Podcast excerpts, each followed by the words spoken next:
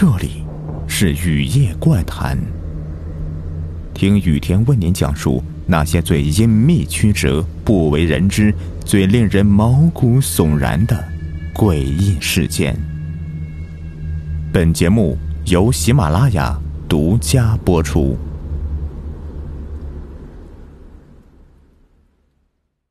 Hello，你们好，欢迎收听雨夜怪谈，我是雨田。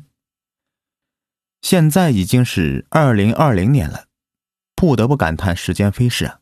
还没疯狂我们就老了。可能现在有零零后、零五后的听友在听我们的节目，羡慕你们年轻真好啊！虽然我也就是个九五后的，偶尔也挺怀念以前的时光的。如果啊这个时间能够倒流到二零零八年，我一定要发誓好好学习，不去上网，做个三好学生。就是那一年呢，我学会了上网打游戏，从此开启我掉线的人生啊。在二零零八年，还发生过一次灾难性的事件——四川的汶川大地震，伤亡惨重，让无数的家庭支离破碎。我今天为什么会突然说到两千零八年的汶川大地震呢？因为我早些年看过当时的一个新闻采访。这其中有一些让人毛骨悚然的灵异事件。时间过得太久了，不知道你们还有没有印象？零八年汶川地震的时候啊，有一个男人被埋在瓦砾堆下面的画面。当时记者还采访了他，那个男人还能够慢慢的说话。被营救出来后，因为被埋的太久了，伤重不治，最终肾衰竭过世了。我当时在看采访视频的时候，偶然间就看到那个男人旁边的青石板的侧面，有一张青蓝色的人脸，看起来有点像光晕的感觉。细看之下，我发现那张人脸其实就是那个男人的脸，长得是一模一样的，只是不同的是，那张人脸的表情和一脸痛苦的被困的男子不同。平静非常。另外，男人在和记者说话的时候，嘴巴一张一合的，而石板上那张脸和嘴巴却没有动。当时那段画面的背景是一块比较完整的大水泥板，这张青蓝色的脸就那样非常清晰的呈现在水泥板上，绝不能看错的。当时的画面肯定有很多网友都看过的。那这个人的脸究竟是怎么形成的呢？刚开始我还以为是反光的问题，以为是现场打光加上反射造成的这一现象。但是，如果是反光的话，那这个脸的动作应该和男人同步才对呀。后来我又想，是不是录像出了问题，重影了？可是为什么只重了这张脸呢？残影吗？可是画面一切换，这个人脸就不见了。那张人脸只出现在瓦砾堆下男人的身边。当时我感觉有点害怕，没有说出来。但是我一直认为，看到这个画面的人绝对不止我一个。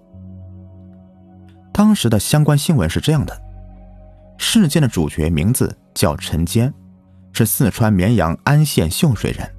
地震发生前，正在北川羌族自治县工作。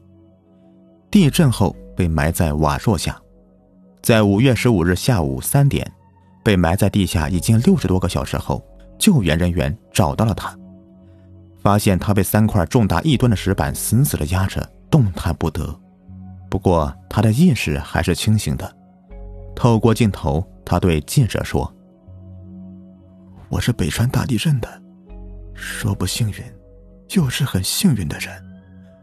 我觉得我从死神的手中逃回来了。”他们很多没有我的运气好，三块预制板把我压在底下，使我动弹不得。我三天三夜没有吃一颗粮食，只喝点水。我觉得我命还是大，大难不死，必有后福。我不想放弃我家里的每一个人，我要坚强，我一定要坚强，我必须要坚强。为每一个深爱我的人，一定要顽顽强强的活下去。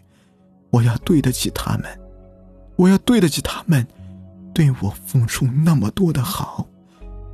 我希望你们一样，不要在任何困难面前被吓到。而他所说的这一切，也都通过电视机被全国的人都看到了。全国的人开始一起关注他的命运。